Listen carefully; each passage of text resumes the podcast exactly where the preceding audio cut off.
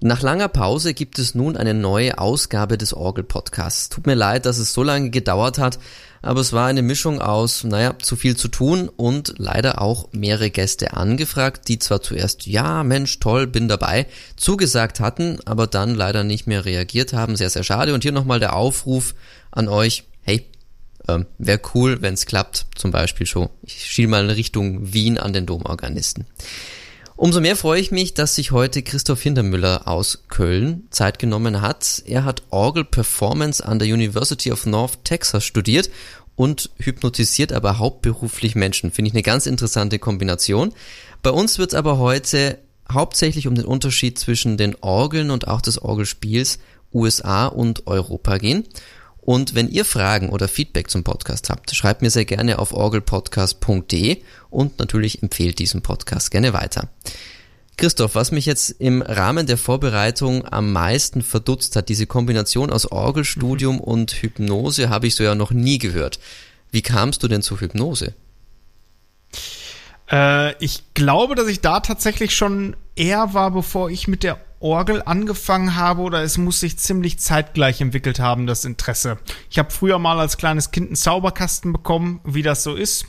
Äh, und ähm, das hat mich so begeistert, dass ich an dieser Thematik hängen geblieben bin und irgendwann dann zur Hypnose übergeschwenkt bin. Und ich kann aus eigener Erfahrung sagen, wenn man auf der Bühne steht und eine große Halle, wo 500 Leute steht, unter Kontrolle hat, dann überlebt man jede Chorprobe.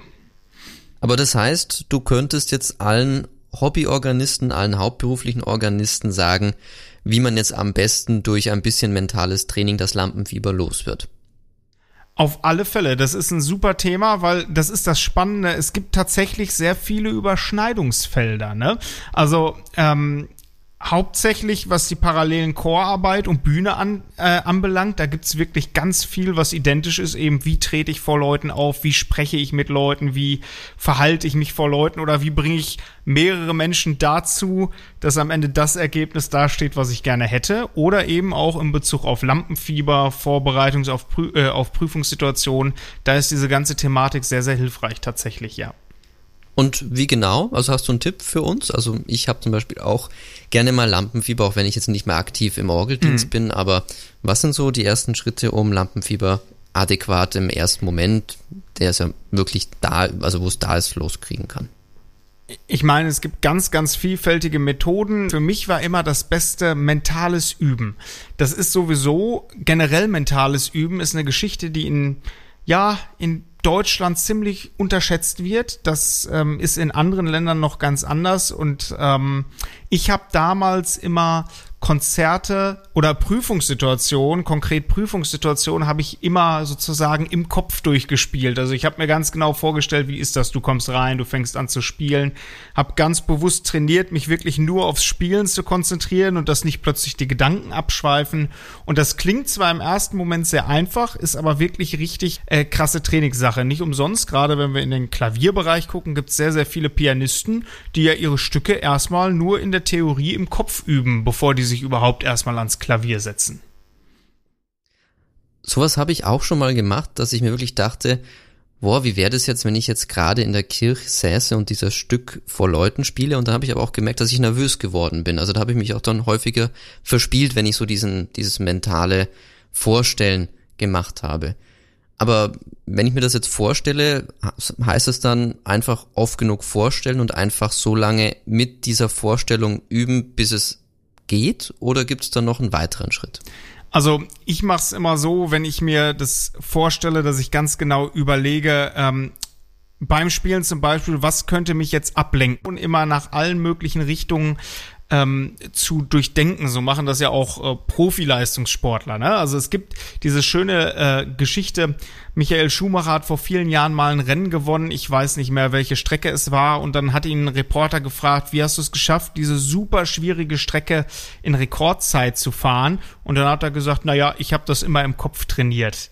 Und das ist halt genau der Punkt. Ich hatte es zum Beispiel ganz lange so, ähm, wenn ich aufgenommen habe, also wenn Aufnahmen gemacht wurden, wenn eine Kamera mitlief, dann bin ich immer fürchterlich nervös geworden. Also ich konnte Konzerte vor 500, 600 Leuten spielen, überhaupt kein Problem, aber in dem Moment, wo eine Kamera auf mich gerichtet hat, wusste ich, oh weh, das geht gleich daneben. Und das war letzten Endes ist das auch dann eine Trainingssache gewesen, dass ich mich da wirklich darauf fokussiert habe und äh, ganz gezielt mental daran gearbeitet habe, weil die Stücke, die klappten ja. Ne? Das ist dann halt ein Umstand, der verändert ist und der ist dann sozusagen, ich sag mal, für den Kopf so belastend, dass man sich daran ähm, festbeißt und sich dann ganz schnell ablenken lässt sozusagen. Ja, und äh, da kann man schon mit mentalem Training eine ganze Menge dran machen. Klingt gut. Also für euch an den äh, Podcast-Empfangsgeräten einfach mal probieren, euch die Sachen vorzustellen oder stellt euch eine Kamera hinter euch, ja, auch wenn sie nicht an ist. Und ähm, mich würde natürlich interessieren, was sind vielleicht eure Tipps sogar? Wie seid ihr mit solchen Situationen fertig geworden? Auch gerne mir schreiben unter orgelpodcast.de. Du hast gerade gesagt, du bist eher nach der Hypnose zur Orgel gekommen. Das heißt, ähm, wie ging es denn da los? Also, was hat dich bewogen, wirklich jetzt mit Orgel anzufangen? Hm, also bei mir hat das so einen ganz schleichenden Prozess gehabt. Also wir mussten immer in den Schulgottesdiensten in der dritten und vierte Klasse gab es alle zwei Wochen Schulgottesdienst und der Organist hat dort zwei Jahre lang immer das Gleiche gespielt. Und das hat mich irgendwann persönlich so aufgeregt, dass ich zu meinen Eltern gesagt habe, das kann ich besser. Und dann haben mir meine Eltern so ein Mini-Keyboard gekauft, so mit zwei Oktaven, und dann habe ich mir selbst Noten beigebracht.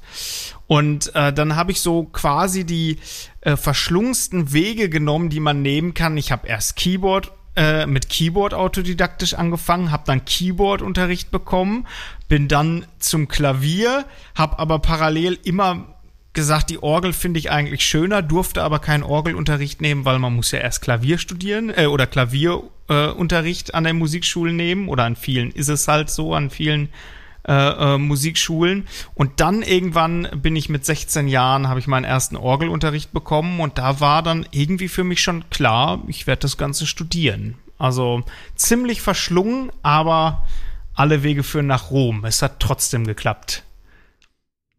Was hat dich dann an der Orgel so fasziniert, dass du es unbedingt studieren wolltest? Ich meine, wenn man mit 16 schon weiß, was man studieren will, dann muss es ja wirklich einen sehr deutlichen Aha-Effekt gegeben haben. Mm, ich glaube, für mich war das Ausschlaggebende, es ist was anderes. Also für mich, und das merke ich, ähm, kann ich auch gleich noch was zu erzählen, das merke ich auch immer, wenn ich selbst Orgelkomponisten oder Musik spiele. Ich bin immer auf der Suche nach irgendetwas, was für die Leute jetzt, sagen wir mal, unbekannt und nicht so präsent in den Köpfen ist. Und das Instrument Orgel ist einfach für ganz viele Leute so ein Instrument. Ich habe einfach gemerkt, dass ich kann dieses Instrument gut spielen. Leute finden das total spannend. Und ich habe halt gemerkt, was für eine unfassbare Flexibilität dieses Instrument hat. Also ich ähm, kann ein ganzes Orchester imitieren und das kann kein einziges Instrument der Welt. Das kann nur die Orgel und das finde ich bis heute faszinierend. Und dann, das ist eigentlich der zweite Grund, wenn nicht sogar der wichtigste Grund, jede Orgel ist einfach anders. Es wird nie langweilig. Ähm, ich sage immer so gehässig, wenn ich mich in, wenn ich in irgendeine Konzerthalle fahre und da weiß ich, da steht ein Steinway-Flügel, dann weiß ich, da steht ein Steinway-Flügel. Ich weiß also genau, was ich kriege. Und bei einer Orgel weiß ich das eben nicht. Und das ist so faszinierend, dass man sich immer wieder auf etwas Neues einlassen muss und mit etwas Neuem umgehen muss. Und das finde ich absolut spannend. Gibt es eine Orgel, die du am furchtbarsten fandest? Fangen wir doch mal von hinten an. Also, welches Instrument hat dich am wenigsten beeindruckt? äh, ja, äh, da gibt's durchaus ein paar, aber das liegt dann halt meistens immer daran, dass diese Instrumente einfach schlecht gepflegt werden. Also in meiner Heimatgemeinde zum Beispiel, im Bergham, da steht eine ja, man muss es schon eigentlich Örgelchen nennen mit vier Registern. Und äh, das damals, als ich da das erste Mal an der Orgel gesessen habe, weiß ich noch, fand ich das ganz toll, weil ich saß an der Orgel und ich war vor fünf Jahren noch mal da und dachte mir, oh mein Gott, wie hast du hier zwei Jahre üben können, weil dieses Instrument ist wirklich, also schlecht ist kein Ausdruck.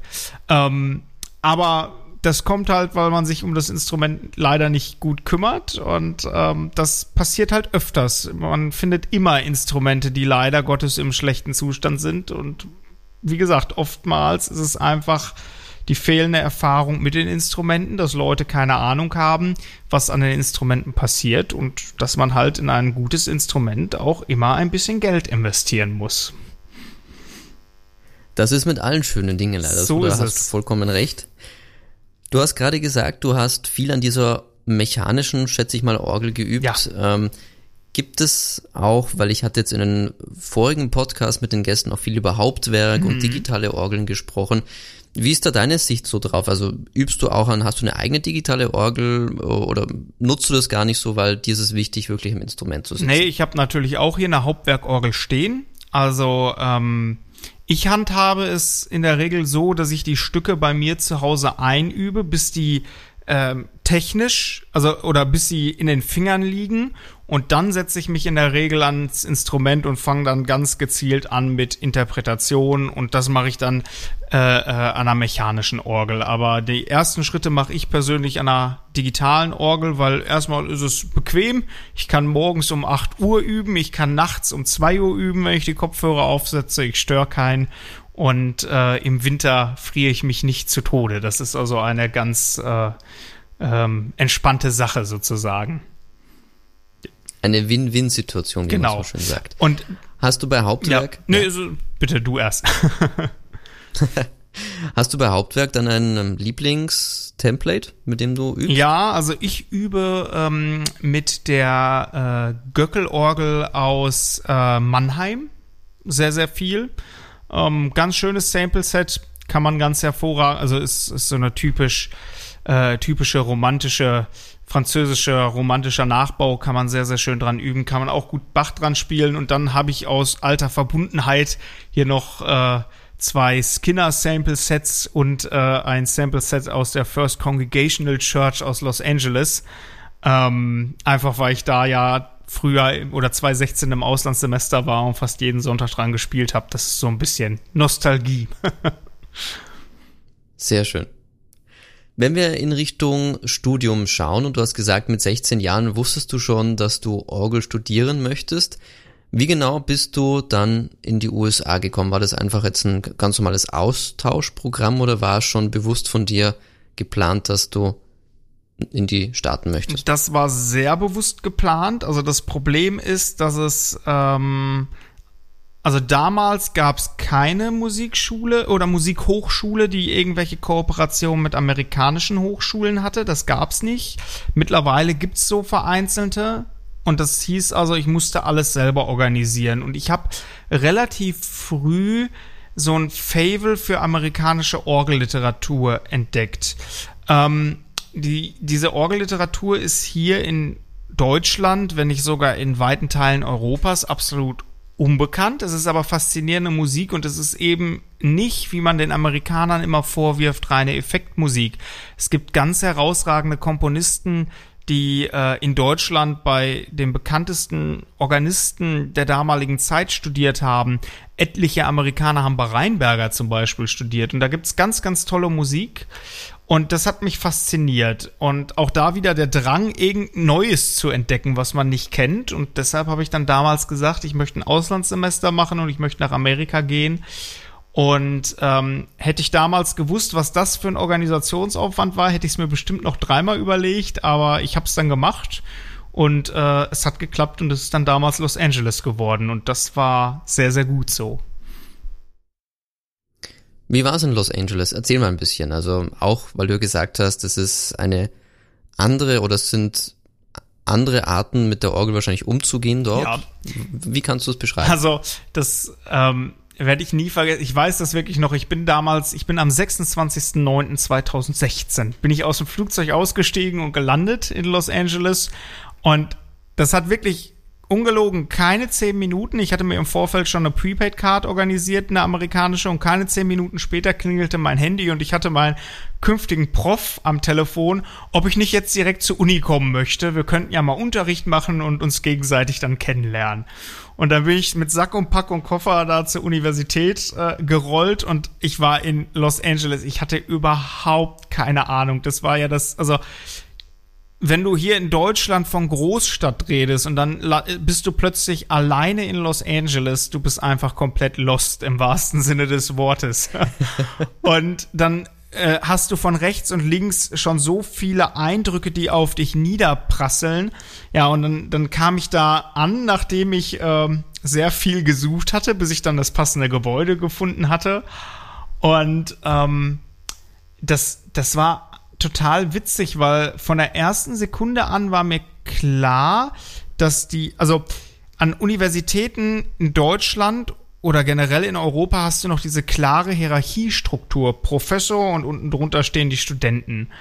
Und das, finde ich, weicht in Amerika extrem auf. Nicht nur, wenn du Orgel studierst, sondern generell, wenn du Musik studierst. Also du merkst, dass da eine, ich sag mal, eher eine größere, kumpelhaftere Basis ist äh, zwischen den Lehrenden und zwischen den Schülern. Man begegnet sich, finde ich persönlich, mehr auf Augenhöhe. Und trotzdem äh, fordern dich die Professoren zu unfassbar krasser Leistung. Aber ähm, also das, das war spannend, weil das war einfach neu, das, das kannte ich so nicht. Und dann sagte der Prof zu mir, ja, ich kann dich auch eben zu deiner neuen Wohnung fahren, ist überhaupt kein Problem. Und ich so, äh, ja, äh, nett, danke. Also das, das war schon spannend. Also, genau. Und ähm, dann hat sich für mich herausgestellt, das wusste ich im Vorfeld nicht, Los Angeles ist eine traumhafte Stadt für jeden Kirchenmusiker, denn man findet in Los Angeles so viele Instrumente und vor allen Dingen so viele unterschiedliche Instrumente. Du findest tatsächlich dort Orgeln aus dem 18. Jahrhundert bis hin zu den modernsten, großen, riesigen Monsterorgeln und Instrumenten. Du hast äh, tolle romantische Instrumente, du hast aber auch viele Nachbauten von historischen Instrumenten.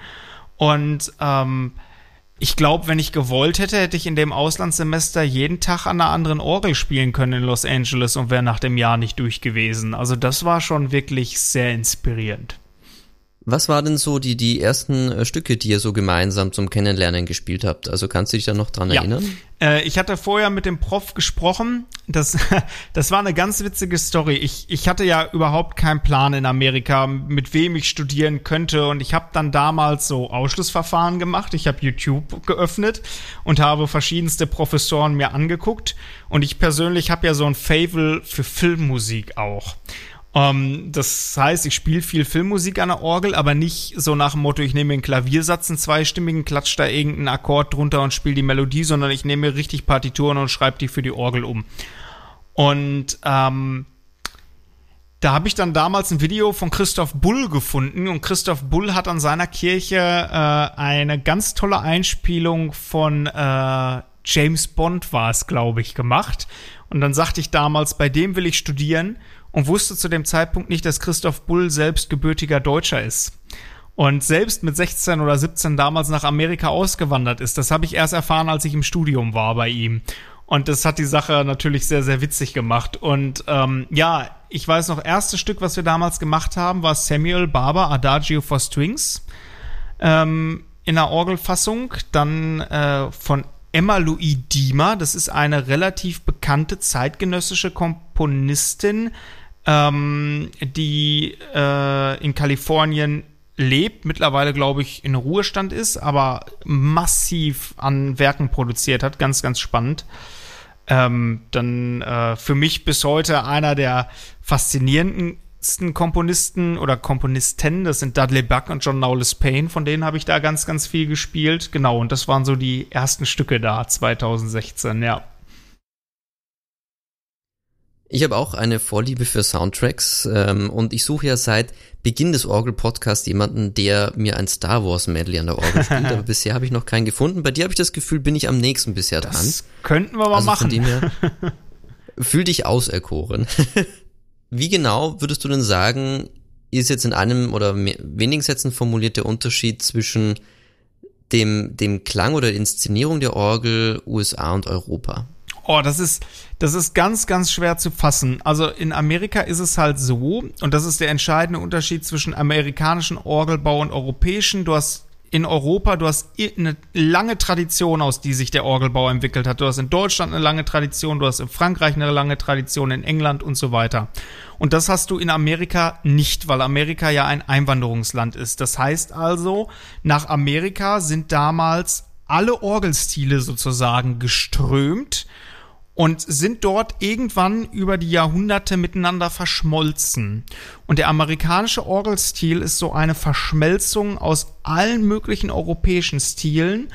Und ähm, wenn du mich fragst, dieser typische amerikanische Stil besteht darin, dass du Orgeln hast, die ähm, ein Orchester so gut imitieren können. Also du hast quasi wirklich, ähm, wenn du ein Crescendo spielst, das ist quasi stufenlos spielbar. Also ich habe noch nie eine Orgel gespielt, die ein so stufenloses Crescendo hinbekommen hat, wie zum Beispiel die ganzen Skinner-Orgeln da drüben in Amerika. Und das ist wirklich ähm, faszinierend. Und da, ähm, das war halt auch damals gewünscht. In Amerika hat man sehr viel ähm, Transkription gespielt von großen Orchesterwerken. Also in Amerika hat sich so, ich sag mal, zweigleisig der Orgelbau entwickelt, einmal in den Kirchen und einmal in Konzertsälen. Und das ist halt der Grund, wieso diese Instrumente so ein reichen, reiches Orchestervolumen haben. Und ich finde, das ist der ganz maßgebliche Unterschied im Vergleich zu Europa.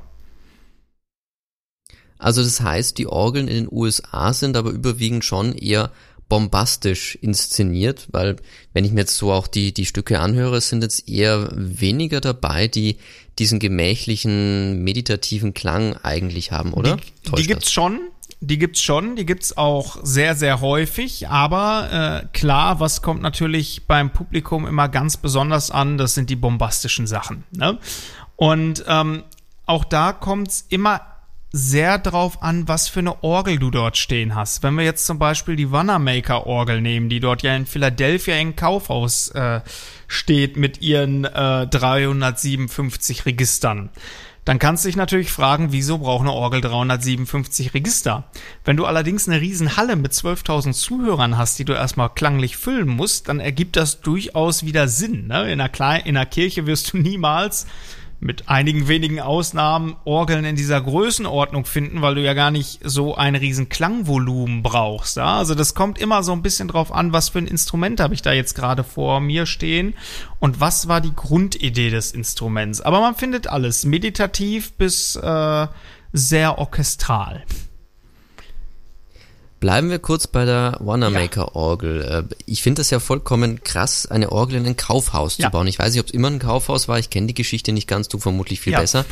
Was ist die Geschichte hinter diesem Instrument? Also ich komme nicht drauf klar, dass da so ein Riesending drin steht. Also das ist eigentlich eine ganz, ganz witzige Story, denn die Ausgangsorgel, die damals äh, 140 Register hatte, die ist für die ähm, äh, Weltausstellung in, ähm, ich glaube, Chicago könnte es gewesen sein. Ich bin mir nicht sicher. Also auf jeden Fall für irgendeine amerikanische Weltausstellung ist diese Orgel gebaut worden.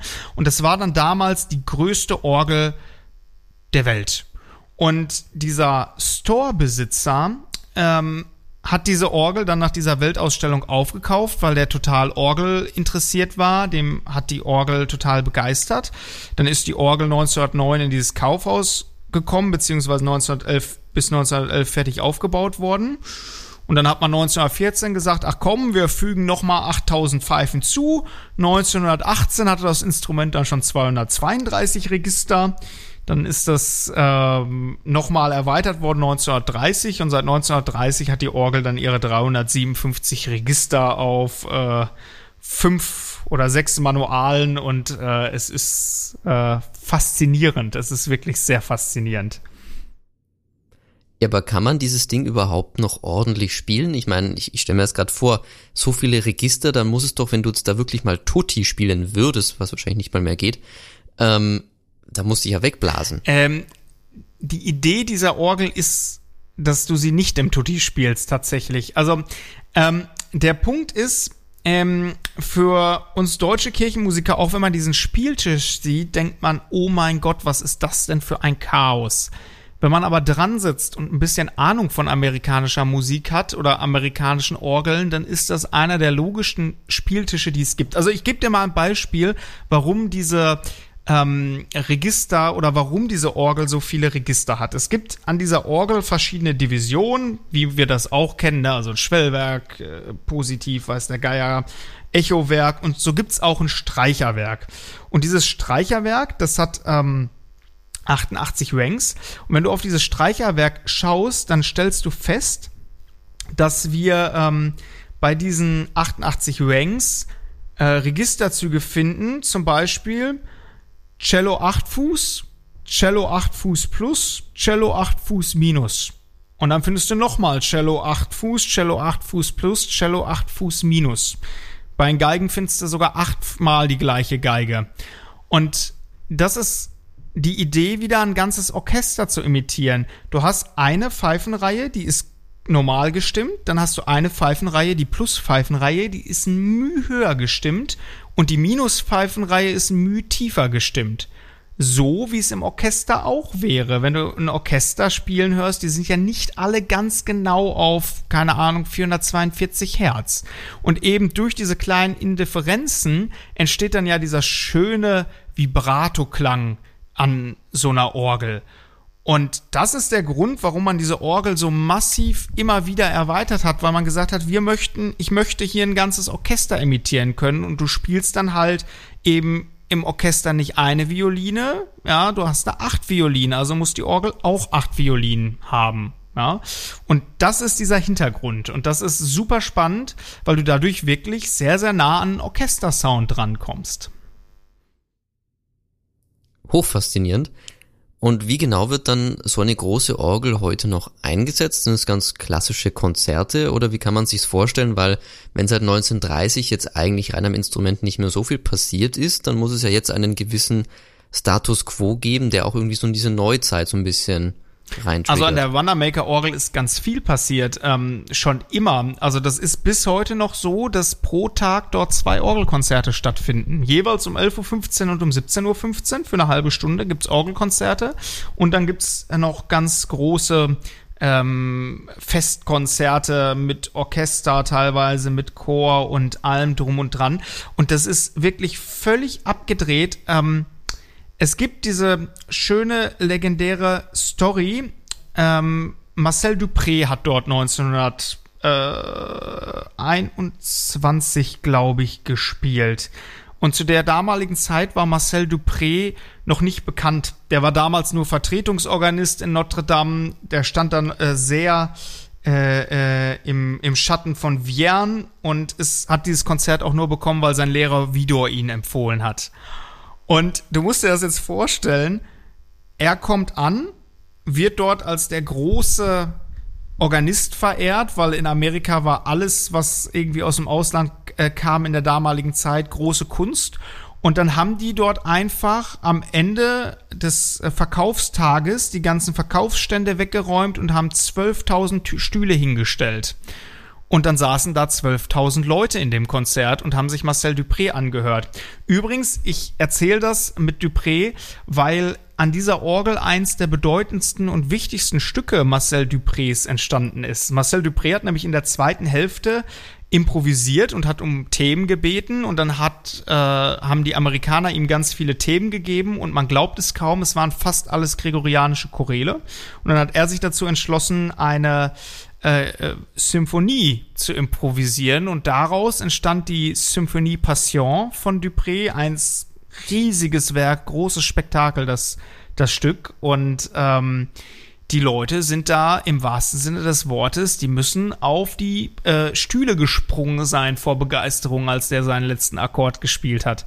Und das ist tatsächlich was, das erlebst du da auch noch heute. Die räumen wirklich da alles raus zu den Konzerten, stellen da tausende Klappstühle hin und dann ist da voll, wenn Konzerte stattfinden. Und das ist total faszinierend. Und ich habe es selbst erlebt, als ich halt mal bei so einer halben Stunde Matinee da war, die da um 11.15 Uhr stattfindet die Leute shoppen, die Orgel fängt an zu spielen, die Leute hören auf zu shoppen, setzen sich hin, hören sich den Orgelklang an und fangen erst nach einer halben Stunde wieder an zu shoppen. Also es ist völlig faszinierend. Klingt wirklich total crazy, also ich, aber ist so der typische Pragmatismus, glaube ich, in den USA. Ja.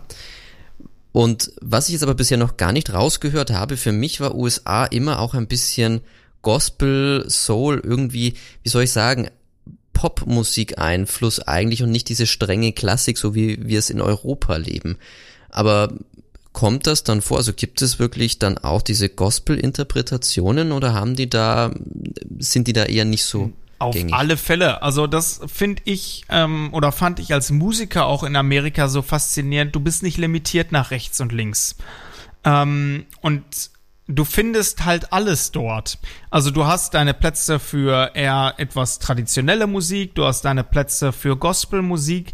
In den meisten Kirchen ist es so, dass du sonntags zwei Messen hast. Das eine ist eine ganz äh, ist die Traditional Mass und das andere ist dann eine Messe mit Contemporary Music, also eben mit dieser ganzen Gospelmusik und ähm, da suchen sich denn die Leute aus, wo sie hingehen. Und das funktioniert, weil ich sage das immer so, ich habe in Deutschland immer so das Gefühl, dass die äh, klassische Musik immer ganz gerne gegen die etwas neuere und moderne Musik schießt und umgekehrt. Und das finde ich immer schade, weil ich finde, dass alle Bereiche voneinander profitieren können. Ne? Also ich bin zum Beispiel jemand, ich kann mit neuem geistlichen Liedgut nicht sehr viel anfangen. Aber ich sag immer, nur weil ich damit nichts anfangen kann, heißt das ja nicht, dass ich es gleich verteufeln muss. Ja? Und klar gibt's beim neuen geistlichen Musik gut Musik, die grottenschlecht ist, aber ich kann auch in die Barockmusik gehen und finde Musik, die grottenschlecht ist. Das gibt's immer. Ja? Und ähm, ich finde, in Amerika hast du diesen Streit und diesen Zwist nicht. Und das tut da der ganzen musikalischen Landschaft sehr, sehr gut. Und das würde ich mir eigentlich hier in Deutschland vor allem auch mehr wünschen. Das kann ich voll unterschreiben, ähm, sehe ich ähnlich.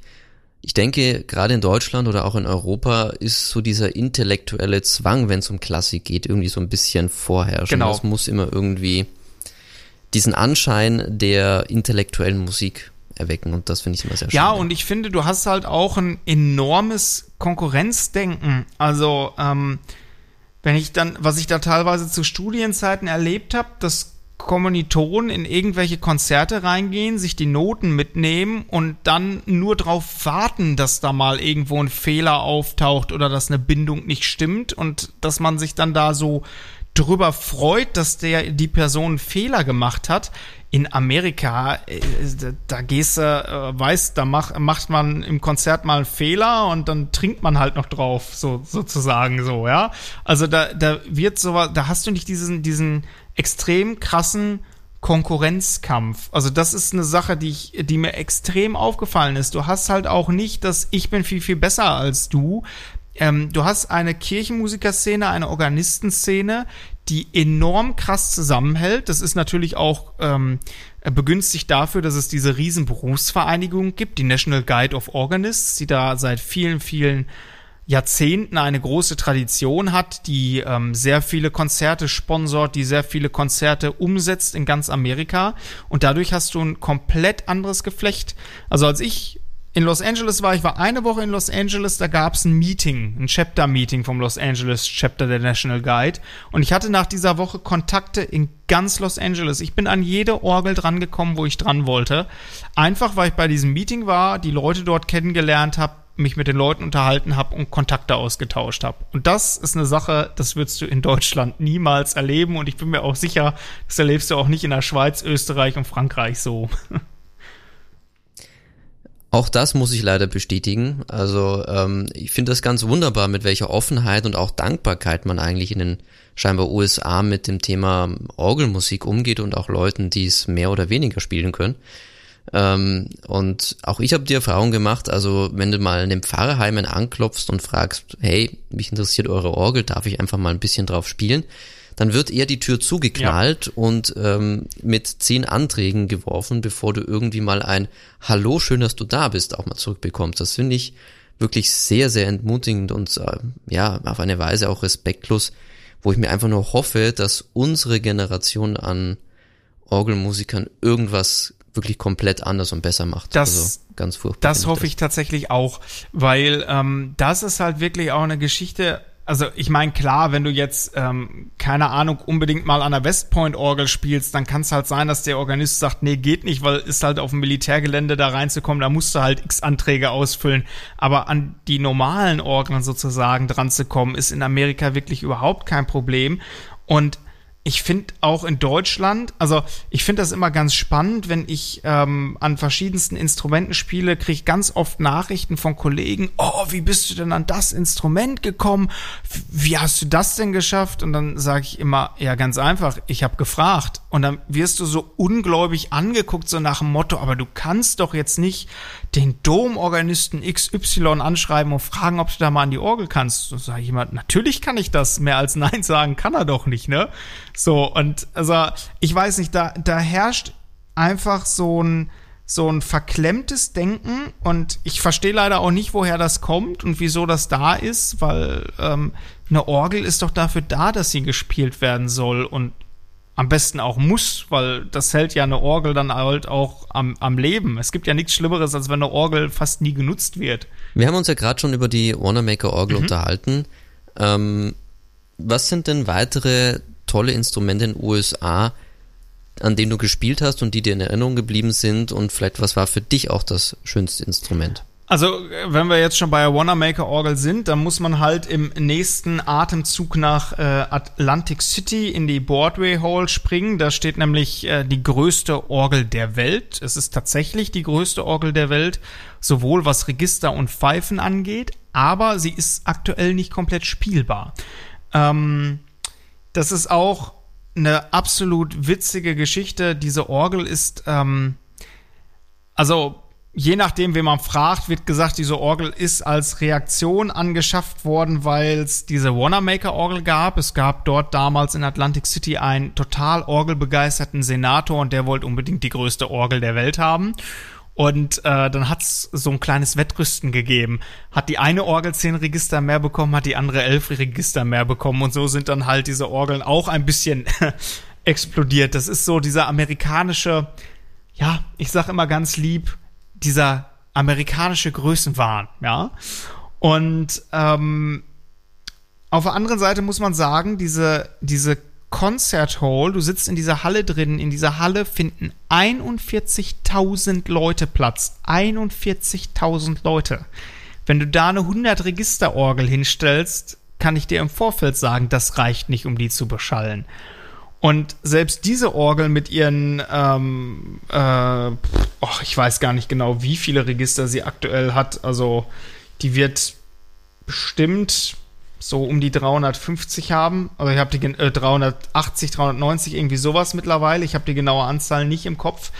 Aber ähm, die meisten dieser Register sind auf überhöhten Winddruck. Die stehen auf überholten Winddruck und das liegt daran, weil diese Orgel einfach bombastisch laut sein muss, damit hinten im Saal überhaupt noch irgendwas ankommt. Und wenn man in die Orgel reingeht, dann siehst du wirklich, dass die Pfeifen teilweise mit Haken und Ankern nochmal zusätzlich befestigt werden. Selbst so eine ganz normale, keine Ahnung, Prinzipalpfeife ist dann nochmal mit Schrauben richtig festgeschraubt, damit die im wahrsten Sinne des Wortes nicht wegfliegt von dem erhöhten Luftdruck.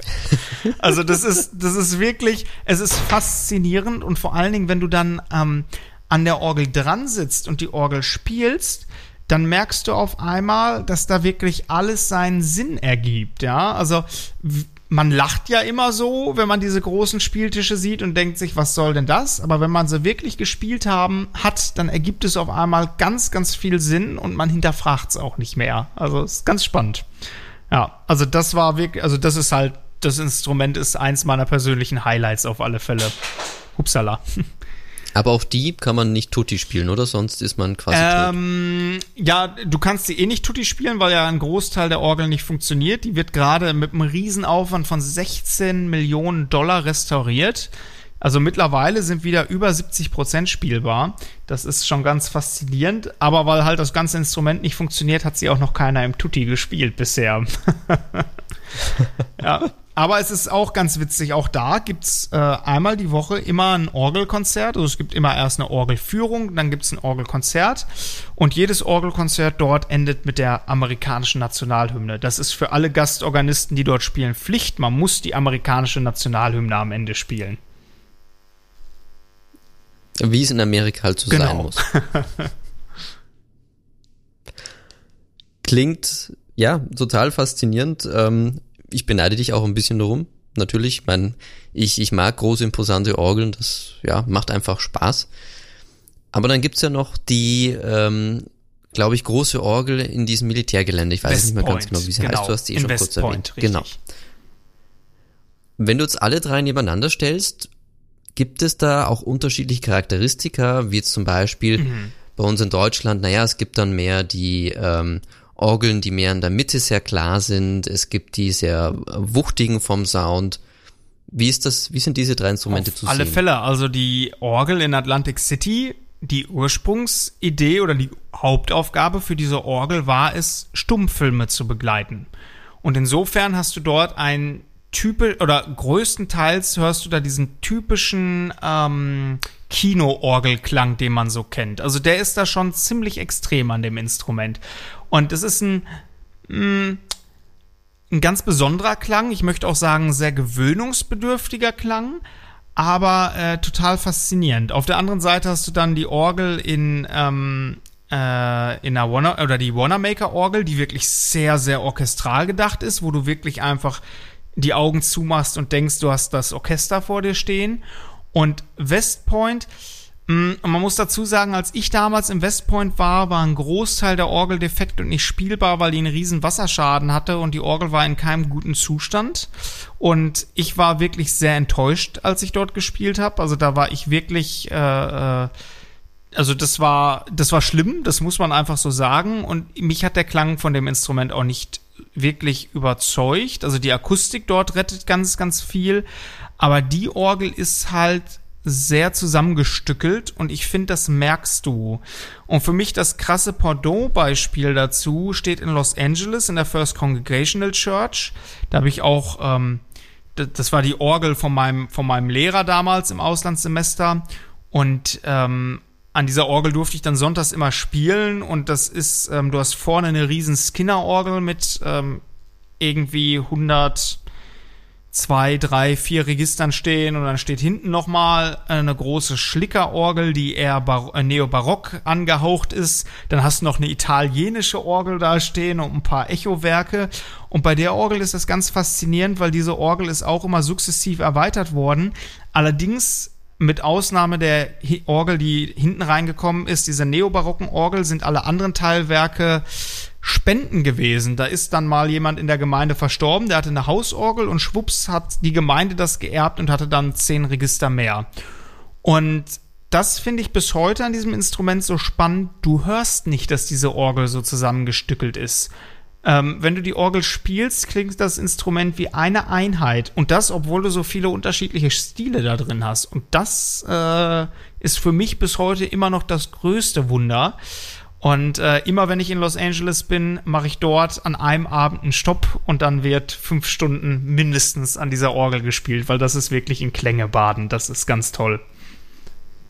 Fünf Mindestens. Stunden. Mein Respekt. Mindestens. Wenn wir jetzt mal nach Deutschland beziehungsweise nach Europa schauen, gibt's da auch für dich ähm, diese tollen Instrumente, die vergleichbar sind zu diesen amerikanischen Orgeln oder hast du da einfach oder sind dir da andere Charakteristika Also wichtig? tolle Instrumente gibt's auf alle Fälle, aber vergleichbare Instrumente gibt es nicht. Ähm, einfach weil wir hier ein anderes Verständnis und eine andere Tradition haben. Und das ist auch völlig in Ordnung so. Ähm, es gibt hier in Deutschland keine Orgel, die den typischen amerikanischen Stil äh, widerspiegelt. Jetzt wird der eine oder andere sagen, da in Ingelheim steht doch auch eine Skinner-Orgel. Ja, da steht eine Skinner-Orgel. Die ist allerdings komplett von Kleis umintoniert worden und klingt für meine Begriffe mehr nach Kleis als statt amerikanische Orgel, aber das ist auch Geschmackssache. Nichtsdestotrotz haben wir hier in Deutschland natürlich auch viele, viele spannende Orgeln, viele spannende Instrumente. Und das ist dann wieder der Unterschied zu Amerika. Hier kannst du an den Orgeln halt wirklich eine jahrhundertelange Entwicklung und Geschichte sehen. Ja, du hast tolle Barockorgeln, an denen du ganz ausgezeichnet spielen kannst. Du hast ähm, tolle romantische Orgeln. Wenn ich an Sauer denke, Berliner Dom zum Beispiel, finde ich eine super faszinierende Orgel und ist für mich der Inbegriff, was Sauerorgeln äh, in Deutschland ähm, angeht. Total toller Klang, ja. Oder ähm, wenn wir jetzt einfach mal nach rechts und links gucken, was gerade gebaut wird. Im Mainzer Dom wird ja gerade äh, eine riesen neue Orgelanlage aufgebaut. Gerade hat Goll dort ähm, äh, intoniert gerade ein Teil der neuen Orgel. Ja? Ähm, ich selbst bin auf einer Goll-Orgel an der Universität in Mainz groß geworden und äh, faszinierender Orgelbauer aus der Schweiz. Also finde ich persönlich sogar für mich einer der besten oder wenn nicht sogar der beste Orgelbauer, den ich hier kenne. Ja? Und ähm, das finde ich hier wiederum an der europäischen Landschaft so faszinierend, dass du so viele unterschiedliche Entwicklungen hast. Und zwar in jedem Land. Und ähm, ja, also ich finde, man kann es einfach nicht vergleichen. Es ist einfach anders. Ja, verstehe ich. Ähm, gibt es aber dann aus deiner Sicht jetzt ein Lieblingsinstrument, das du hast in Deutschland oder äh, Österreich, Schweiz? Ähm, boah, das ist schwierig. Das ist schwierig zu sagen. Also, mh, mm, war eine Orgel, die ich bis heute völlig faszinierend finde, steht in Witten, in der St. Marienkirche in Witten. Ähm, da war ich früher selbst Schüler. Da steht äh, äh, eine wunderschöne deutsch-romantische Orgel. Das ist für mich in Deutschland definitiv eine der schönsten Instrumente, die es gibt. Ganz, ganz tolles Ganz, ganz tolles Instrument. Ähm, also die ist wirklich schön. Und ähm, ansonsten habe ich nicht wirklich so ein Instrument, wo ich sage, boah, super sauber äh, Lieblingsinstrument. Das, das habe ich einfach nicht, weil ich halt auch mittlerweile natürlich so viele unterschiedliche Literatur spiele und es kommt immer drauf an, was mache ich gerade und was brauche ich gerade. Ne? Also die Interessen wechseln da einfach. Und ich glaube, es ist auch nicht so wichtig, dass du sagst, du hast ein Lieblingsinstrument, sondern du brauchst einfach ein Instrument, mit dem du sozusagen gut arbeiten kannst und was genau das kann, was du im Moment brauchst, musiktechnisch. Du hast gerade erwähnt, dass du viel unterschiedliche Literatur spielst. Gibt es derzeit Projekte oder bestimmte Komponisten, an wo du dran arbeitest? Ja, äh, tatsächlich spiele ich gerade, und das wird jetzt alle Leute, die mich äh, persönlich kennen, schwer überraschen. Äh, ich spiele gerade sehr viel Barockmusik. Ähm, ist auch einfach der Tatsache geschuldet, dass ich gesagt habe, ich setze meine Studien noch mal ein bisschen fort in Bremen. Äh, Bremen hat ja eben äh, an der Musikhochschule den Schwerpunkt ähm, äh, historische Kirchenmusik, weil ich gesagt habe, ich habe jetzt so viele romantische Musik gespielt und ich habe da jetzt so den Drang verspürt, da muss man noch mal ganz viel machen. Und ähm, ich beschäftige mich gerade ganz, ganz viel mit Johann Gottlieb, äh, äh, Johann äh, Gottlieb Walter. Finde ich ganz, ganz tolle Orgelmusik, die Orgelkonzerte und die Choralvorspiele von dem super tolle Musik. Und äh, ich spiele aktuell auch wieder relativ viel Buxtehude, weil ich die Musik einfach ähm, spannend finde. Sehr virtuose Musik und ähm, ich finde, die Musik steht Bach in nix nach. Ganz im Gegenteil, es hat seine Gründe, wieso Bach damals zu Buxtehude gepilgert ist und es ist einfach tolle Musik. Wenn ich mir so anhöre, was du alles machst und auch deine Webseite anschaue, frage ich mich, wie bringst du das alles unter einen Hut und gibt es einen Schwerpunkt, der sich für dich irgendwann rauskristallisieren wird als entweder oder oder was sind so deine nächsten Ziele eigentlich? Also ich mache in erster Linie erstmal das, was mir Spaß macht. Und das ist mir, ist auch einfach für mich sehr, sehr wichtig, weil wenn ich an irgendetwas die Lust verliere, dann wird's schwierig. Das habe ich im Bachelorstudium erlebt, dass ich die Lust an der Musik verloren habe. Und ich bin sehr, sehr froh, dass diese Begeisterung für Orgelmusik damals in Amerika dann wirklich neu entflammt worden ist. Und ähm, seitdem nehme ich mir wirklich den Luxus und sage, ich mache das, wo ich halt, was ich gerade machen möchte. Und ähm, Ob's, also klar, amerikanische Orgelmusik ist ein Schwerpunkt, einfach ähm, weil, weil die Musik keiner kennt, weil ich damit sehr, sehr viel mache und mich in dieser Materie sehr, sehr gut auskenne. Aber es gibt halt auch noch viele, viele, viele andere Bereiche und ich finde es immer eigentlich wichtig, dass man sich nicht zu sehr festlegt, sondern flexibel ist und guckt, was kann man noch entdecken, was kommt noch auf einem zu. Und äh, ich glaube, dann kann man sich die Freude der, an der Musik ein Leben lang bewahren. Schönes Statement. Du hast jetzt schon mehrere Orgeln vorgestellt, aber Usus im Orgel-Podcast ist natürlich auch ein bisschen Klang mitzubringen ja. und du hast mir im Vorfeld ja auch was geschickt. Magst du diese Orgel und das, was du geschickt hast, kurz vorstellen? Das äh, kann ich sehr gerne machen. Also ähm, die eine Aufnahme, die ich dir geschickt habe, das ist eine Aufnahme, die ist entstanden in der Mother Church of Scientists in Boston. Ähm, dazu muss man wissen, Boston ist die, Or also es ist eigentlich die Hauptstadt der Orgel in Amerika. Von Boston aus hat sich die Orgelbewegung aus massiv entwickelt und auch Skinner hatte seine Hauptwerkstatt äh, in Boston. Was wir jetzt hören, ist allerdings schon eine sehr, sehr späte Skinner-Orgel. Das ist nicht mehr, Skinner ist über viele Jahre mit verschiedenen Orgelfirmen immer wieder äh, fusioniert. Das ist also nicht mehr rein Skinner. Ähm, aber trotzdem kriegt man einen guten Eindruck, wie instrumental die Orgeln sind. Ich habe mal einfach einen Satz mitgebracht aus Dudley Bucks Concert Variation on the Star Spangled Banner. Und zwar ist das der Meditationssatz. Und da kann man schon sehr, sehr gut erahnen, wie orchestral die Instrumente sind. Also es kommt, ich sag mal, es kommt nicht ganz so gut rüber, weil, äh, wie gesagt, diese Orgeln sind riesig und die mit einem kleinen Mikrofon einzufangen ist sehr, sehr schwierig, aber man kann es erahnen, was für eine Richtung es geht. Dann würde ich sagen, an dieser Stelle hört ihr jetzt die Aufnahme von Christoph. Viel Vergnügen.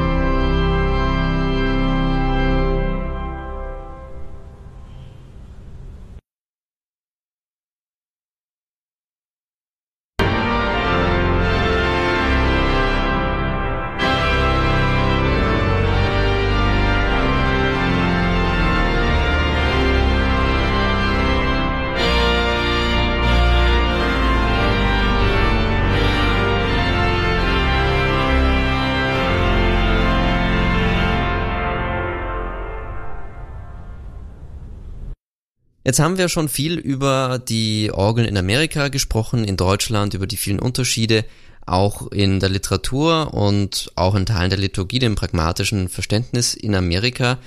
Gibt es denn jetzt noch irgendetwas, ähm, was du gerne loswerden wollen würdest, auch vielleicht hinsichtlich deiner jüngeren Kollegen im Bereich Orgel, was du ihnen gerne einfach mitgeben möchtest, weil du ja schon relativ viel erreicht hast und vielleicht so ein paar Stolpersteine oder gut zu wissen weitergeben magst. Also ich kann eigentlich jedem nur empfehlen, dass man mal ganz dringend ein Auslandssemester machen sollte.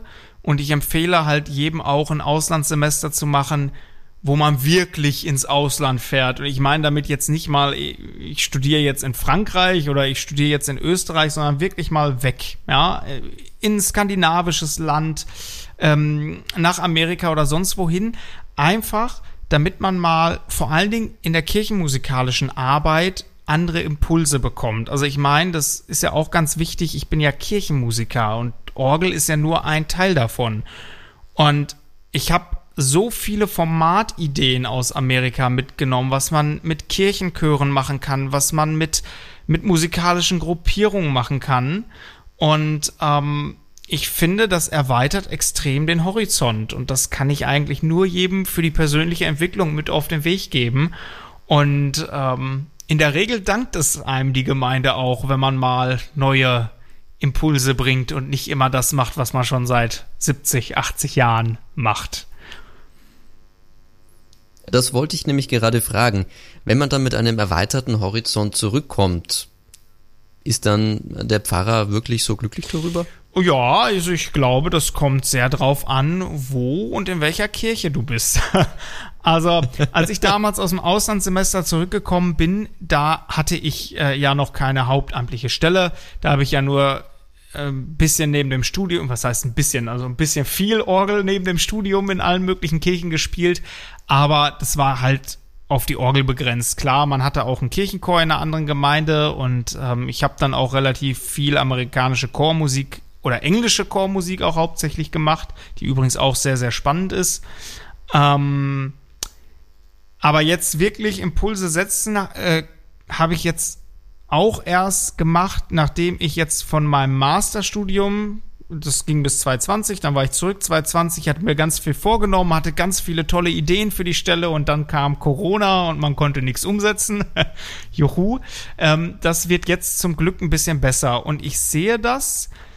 Und da muss ich auch sagen, ich bin mir noch nicht sicher, woran es liegt. Also die Gemeinden lechzen gerade nach Musik und na, dass irgendetwas stattfindet, weil man so lange nichts gehört hat.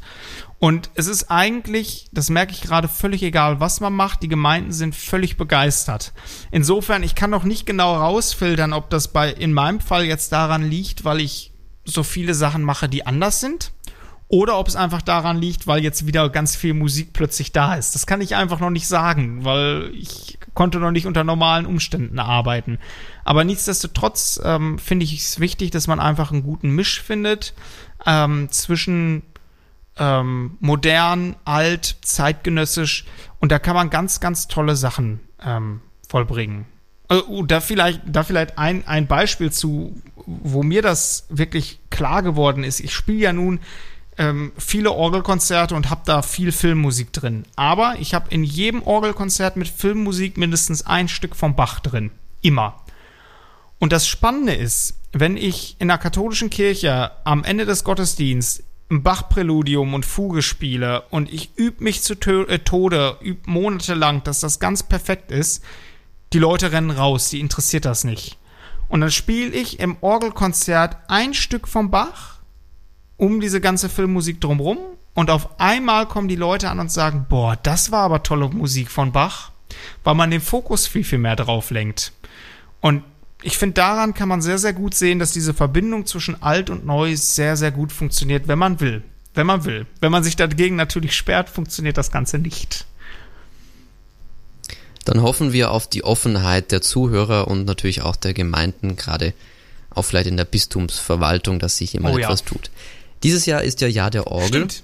Gibt es etwas, was du dir entweder in unseren Breitengraden oder auch in anderen Breitengraden wünschen würdest für die Zukunft, was man besser, anders machen kann oder auch ja, nicht? also ich finde, das wünsche ich mir eigentlich schon immer, ist, dass man mal die Ausbildung überdenkt ähm, für Kirchenmusik. Ich finde, die, also erstmal haben wir ja diese Ausbildung zum Kirchenmusiker, das ist ja auch eine deutsche Erfindung, das ist ja eine ganz einmalige Sache. Überall in allen anderen Ländern studierst du entweder Orgel oder Chorleitung, aber nie Kirchenmusik. Das gibt's einfach nicht. Das ist natürlich auch der Tatsache in Deutschland geschuldet, dass du in Deutschland als Kirchenmusiker Chor hast und Orgel. In Amerika und in der anglikanischen Kirche wird dann noch strikt getrennt. Du hast jemanden, der ist für die Orgel zuständig und du hast jemanden, der ist für die Chöre und die Gruppierungen zuständig. Das ist einfach ein großer Unterschied. Und ähm, ich finde, dass das Studium in Deutschland, das Kirchenmusikstudium, völlig überfrachtet ist. Es ist auch alles so fürchterlich unflexibel und in Stein gemeißelt. Und du kommst aus dem Studiengang raus und du kannst von allem ein bisschen was, aber trotzdem nichts Ganzes und nichts Halbes. Und das ist so schade. Und dann frage ich mich zum Beispiel auch, wieso muss ich heutzutage noch lernen, ähm, aus alten Schlüsseln zu spielen. Wieso muss ich einen vierstimmigen Chorsatz mit vier, vier verschiedenen Schlüsseln spielen? Es spielt doch keiner mehr einen Chorsatz von Johann Sebastian Bach aus alten Schlüsseln. Also, das ist doch Schwachsinn. Wieso muss ich das aber dann noch zwei oder drei Semester lernen? Also klar, dass du alte Schlüssel lesen können solltest, wäre vom Vorteil, wenn du mit Orchesterpartituren zu tun hast, aber du musst doch nicht äh, das dann irgendwie transponieren und hasse nicht gesehen. Also das, das will mir nicht in meinen Kopf. Und das ist eine Tendenz, die ich in Deutschland im Studium gemerkt habe, das ganze Studium ist auch immer nur darauf aufgelegt, dass du mit Profis arbeitest. Du lernst mit Profikören zu arbeiten, mit Profiorchester. Du hast Kinderchorleitung am Dom, wo du also mit einem Profi-Kinderchor zu tun hast. Überall nur High-End. Und dann kommst du plötzlich in einer Kirchengemeinde an. Da suchst du aber vergeblich High-End in 99 Prozent aller Fälle, wenn du nicht gerade eine Domstelle gewonnen hast. Und das tun die wenigsten, wenn sie aus dem Studium kommen. Und ich habe das an vielen Kollegen gesehen, die sind einfach an ihren Stellen gescheitert, weil sie nicht mit musikalischen Laien umgehen konnten. Und das ist so ein Punkt, wo ich mir einfach wünschen würde, dass man da viel, viel mehr Fokus drauf setzt und dass man auch einfach sagt, ähm, dass es eine viel größere Flexibilität in, im Studium gibt, dass du dir eigene Schwerpunkte auch wählen kannst.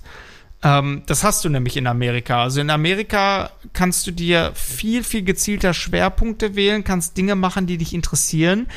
Ähm, bist auch verpflichtet, ähm, äh, ein paar Semester in einem komplett fernen Fach zu studieren, was nichts mit Kirchenmusik zu tun hat, einfach das, oder mit Orgel, zu tun hat oder mit deinem Fach, damit du einfach über einen Horizont hinausschauen kannst. Und ich finde, das ist ganz, ganz wichtig.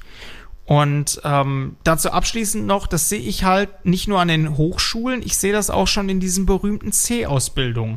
Ich diskutiere da immer mit einigen Kollegen, die dieselbe Ansicht haben wie ich, wenn ich gucke, was die Leute in den C-Ausbildungen machen müssen wo ich mir denke, die müssen teilweise Chorele transponieren, Vorspiel, Nachspiel, Zwischenspiel, äh, Sopran, Cantus Firmus, Tenor, Cantus Firmus, Alt, Cantus Firmus, Bass, Cantus Firmus und all so ein Kram, wo ich mir so denke, wäre es nicht erstmal viel, viel wichtiger, dass man Leute in einem C-Kurs dazu kriegt, kriegt, dass sie ganz solide einfach völlig normalen Choral spielen können, mit einem schönen Vorspiel, mit einem schönen Schlussspiel, ähm, meinetwegen auch äh, ich meine, es gibt genug Publikationen, wo du Vorspiele für C-Schüler hast, die die einfach abspielen können oder üben können. Ja, und das finde ich ist doch viel, viel wichtiger, als dass du denen da alles reinklatscht. Die sitzen dann hier im Bistum Köln, ist es so, da haben die dann Unterricht von 10 bis 18 Uhr jeden Samstag. Wo ich mir denke, gerade die jungen Leute, die doch jetzt schon bis 17 Uhr in der Schule hängen, da hat doch keiner Lust mehr drauf. Und dann wundert man sich allen Ernstes, dass die Zahlen überall runtergehen, dass sich kaum noch Leute dafür interessieren. Also das ist für mich ein Phänomen, was ich nicht verstehe. Und da wünsche ich mir, dass sich einfach in den kommenden Jahren hoffentlich ganz, ganz viel tut. Und ich glaube, dann würde auch das Instrument Orgel wieder attraktiver werden, auch für junge Leute. Du hast das Thema Laienmusiker noch ein bisschen ja. gestreift. Wie stehst du zu diesem Thema und ähm, generell ja, Nachwuchsproblematik wurde angesprochen, aber denkst du, dass auf lange Sicht Laienmusiker wieder mehr gebraucht werden, weil auch die Hauptmusiker wegbrechen oder Auf. wie stellt sich für dich die Situation in den Gemeinden Auf dar? alle Fälle. Also ich meine, wir müssen doch jetzt nur gucken, ähm, wie viele Kirchenmusiker, hauptsächlich übrigens jetzt gerade, wenn mich nicht alles täuscht, auf evangelischer Seite. Ich meine, ich hätte irgendwo gelesen, dass gerade jetzt im im Osten und Rheinland in den nächsten fünf Jahren irgendwie 40 Prozent aller Kirchenmusiker in Ruhestand gehen das sind enorme Summen. Und ich meine, du musst nur in die Fachzeitschriften reingucken, was da mittlerweile an Stellen ausgeschrieben ist. Das ist unglaublich. Und diese Stellen, die sind ja nicht nur mal irgendwie im Monat ausgeschrieben, die sind ja Monate ausgeschrieben, weil sie nicht besetzt werden können. Und das gibt mir dann natürlich schon zu denken, wieso dieser Beruf scheinbar nicht mehr so attraktiv ist, weil ähm, als Kirchenmusiker, also ich meine, für mich ist das ein unfassbar toller Beruf. Ich bin sehr flexibel. Ich kann mir meinen Arbeitsalltag absolut flexibel einteilen, wie ich möchte. Ich bin gut bezahlt. Also ich meine, das muss man, das muss man den Kirchen wirklich lassen. Bist du Kirchenmusiker? Ähm, alles ist gut, ja. Du kommst über die Runden. Die Kirche sorgt auch gut für den äh, für für die Rentenzeit für dich vor. Und äh, da kann man nichts beanstanden. Und dann muss ich mich halt wirklich fragen, wieso ist dieser Job so unattraktiv? Wo, wo kann das dran liegen? Ähm, ja, also ähm, da sehe ich schon viele gravierende Probleme und ich finde, wir müssen die Jugend viel, viel mehr fördern. Das ist ja auch so eine Geschichte, die ich nicht verstehe. Wir wollen Leute dazu bringen, die C-Ausbildung zu machen, dann müssen sie es aber auch noch selber bezahlen. Wo ich mir so denke, können nicht gerade die Kirchen einfach mal ein bisschen Geld in die Hand nehmen, das, dann lass es mal, keine Ahnung, 20 Leute in einem Bistum sein, wenn du Glück hast, die da im Jahr den C-Examen nehmen. Wieso sagt man nicht, komm, wir bezahlen das, weil wir möchten ja, dass du später bei uns in den Kirchen spielst. Ähm, und machen das damit dann einfach ein bisschen attraktiver. Ne? Und das sind alles so ganz viele Sachen, die ich nicht nachvollziehen kann und wo ich mir einfach wünschen würde, dass man mal drüber nachdenkt, denn äh, auf lang oder kurz wird es so, wie es aktuell läuft, nicht weitergehen können. Und was passiert dann aus deiner ja, Sicht? Immer mehr Stellen wirst du nicht mehr mit, also das sehen wir ja jetzt schon, immer mehr Stellen können nicht mit hauptamtlichen Kirchenmusikern mehr besetzt werden. Dann werden große hauptamtliche Stellen auf einmal runtergekürzt, ja, wie jetzt gerade geschehen in, äh, wo war denn das? Ich glaube in Braunschweig oder so, wo es eine ganz herausragende Stelle mit einer großen Chorabteilung gab, die da über Jahrzehnte aufgebaut wird, wurde A-Stelle und auf einmal ist es nur noch eine 50% B-Stelle, nachdem der Kollege in Ruhestand gegangen ist, wo ich mir so denke, also, was soll denn das? Ja, und der Aufwand ist natürlich der gleiche, der Aufwand fällt ja nicht weg. Und ähm, man muss da Möglichkeiten finden, viel, viel gezielter äh, Leute einzusetzen und auch, ähm, ich glaube, dass das Feld des Kirchenmusikers auch so ein bisschen zu öffnen, weil es fällt ja auch auf, dass sehr, sehr viele Leute Schulmusik studieren mit dem Hauptfach Orgel. Ja, die herausragende Musiker sind, die ähm, super mit Gruppen arbeiten können, wo man auch einfach sagen muss, komm, da müssen wir die halt noch irgendwie einbinden oder generell das Instrument attraktiver machen und ganz klar sagen, das ist zum Beispiel eine Sache, die ich sehr, sehr wichtig finde. Ich bin zum Beispiel der Meinung, Kinderchorleitung, wenn du eine gute Kinderchorleitung machen willst, dann gehört da kein Kirchenmusiker hin, da gehört ein sehr guter Pädagoge hin, der mit Kindern umgehen kann und kein Kirchenmusiker.